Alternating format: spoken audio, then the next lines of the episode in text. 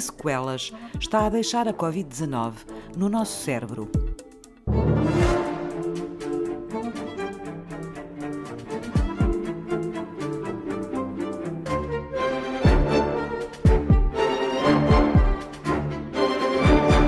Isto não se trata só de uma doença respiratória, mas de uma doença sistémica, com manifestações a vários níveis, um dos quais a nível neurológico. Isabel Luzeiro é neurologista e presidente da Sociedade Portuguesa de Neurologia. Nós sabemos que 17 milhões de pessoas estão afetadas e os estudos mostram que 57% destes doentes afetados tiveram ou têm sintomas neurológicos, portanto é mais de metade.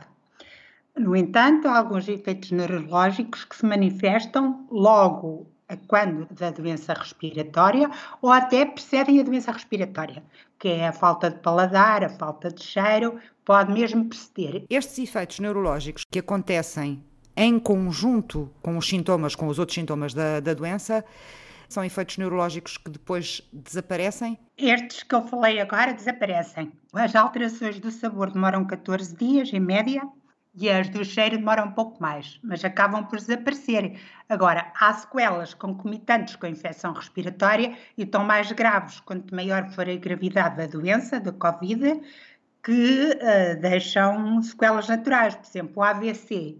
O AVC ocorre numa grande percentagem de casos. E quando eu falo em AVC, falo no AVC isquémico, que é o que nós chamamos genericamente tromboses ou trombos, falo no AVC hemorrágico e falo também das tromboses venosas. E isto pode deixar sequelas, como nós sabemos que o AVC deixa e que exige depois, a posterior, reabilitação.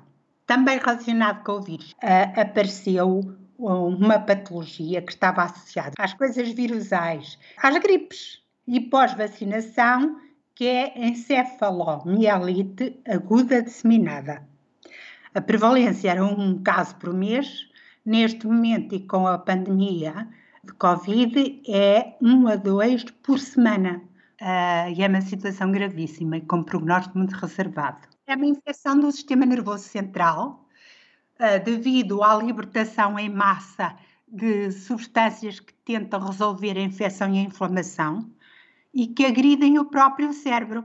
Sim, isso quer dizer que não é o vírus em si que provoca estes danos, é o nosso sistema imunitário, quando responde e tenta defender-se desse vírus, que cria este problema.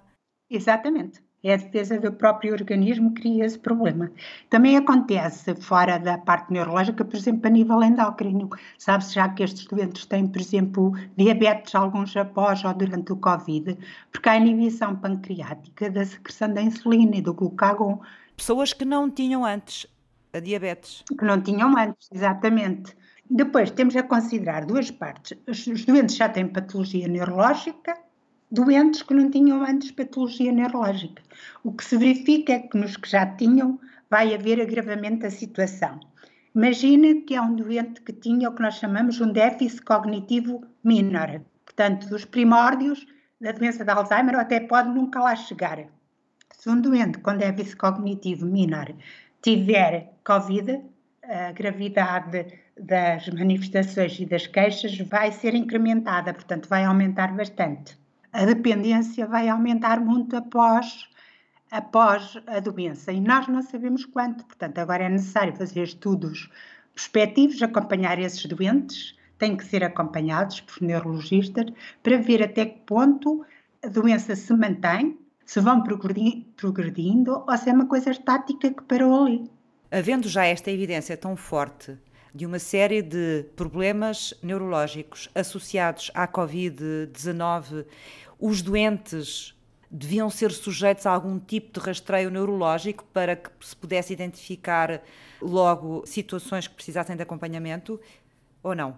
É, eu penso que isso é muito complicado, porque isto é maciço em termos de população, não é? a patologia, mas devem estar alerta para os primeiros sinais. Isso é que eu penso que devia haver alguns sinais cardinais divulgados à população para assim que começassem com alguma manifestação, recorrerem ao neurologista.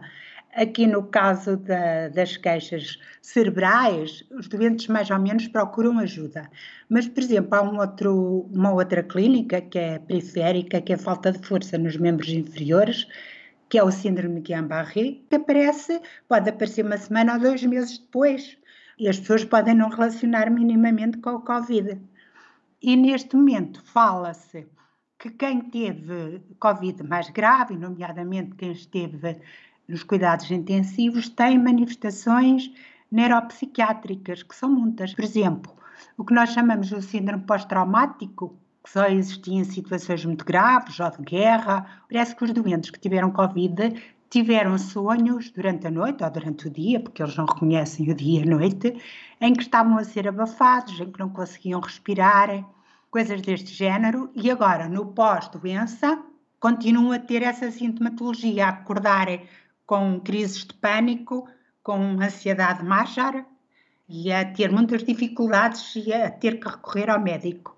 Outras situações é a depressão e a ansiedade, mas isso já, já se contava. E as manifestações obsessivo-compulsivas, portanto, têm quadros alucinatórios e têm quadros obsessivo-compulsivos.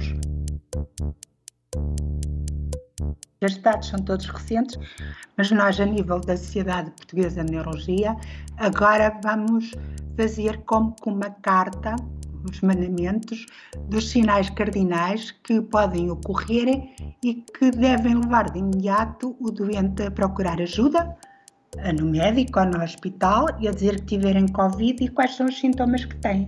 Porque é impossível fazer um rastreio dos doentes todos.